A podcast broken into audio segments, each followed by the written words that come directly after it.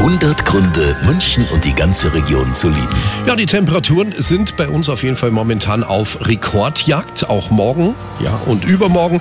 Wer Abkühlung sucht, der freut sich auf jeden Fall über den ein oder anderen Geheimtipp. Und der Peter Inselkammer, das ist ja der Sprecher der Wiesenwirte, der kennt einen ganz besonderen. Ich fahre gerne mal in die Berge raus. Ich bin selber im Tölzerland aufgewachsen und wir waren als Jugendliche auch dann, teils mit dem Moped oder mit dem Auto, dann oft am Silbensteinspeicher hinten. Da fließt dann die Isarschutt rein und da kann man auch so Gumpen springen das haben wir oft gemacht. Also das ist schon eine sehr wilde Landschaft und das hat mir immer sehr viel Spaß gemacht da hinten und das mache ich nach wie vor ganz gerne.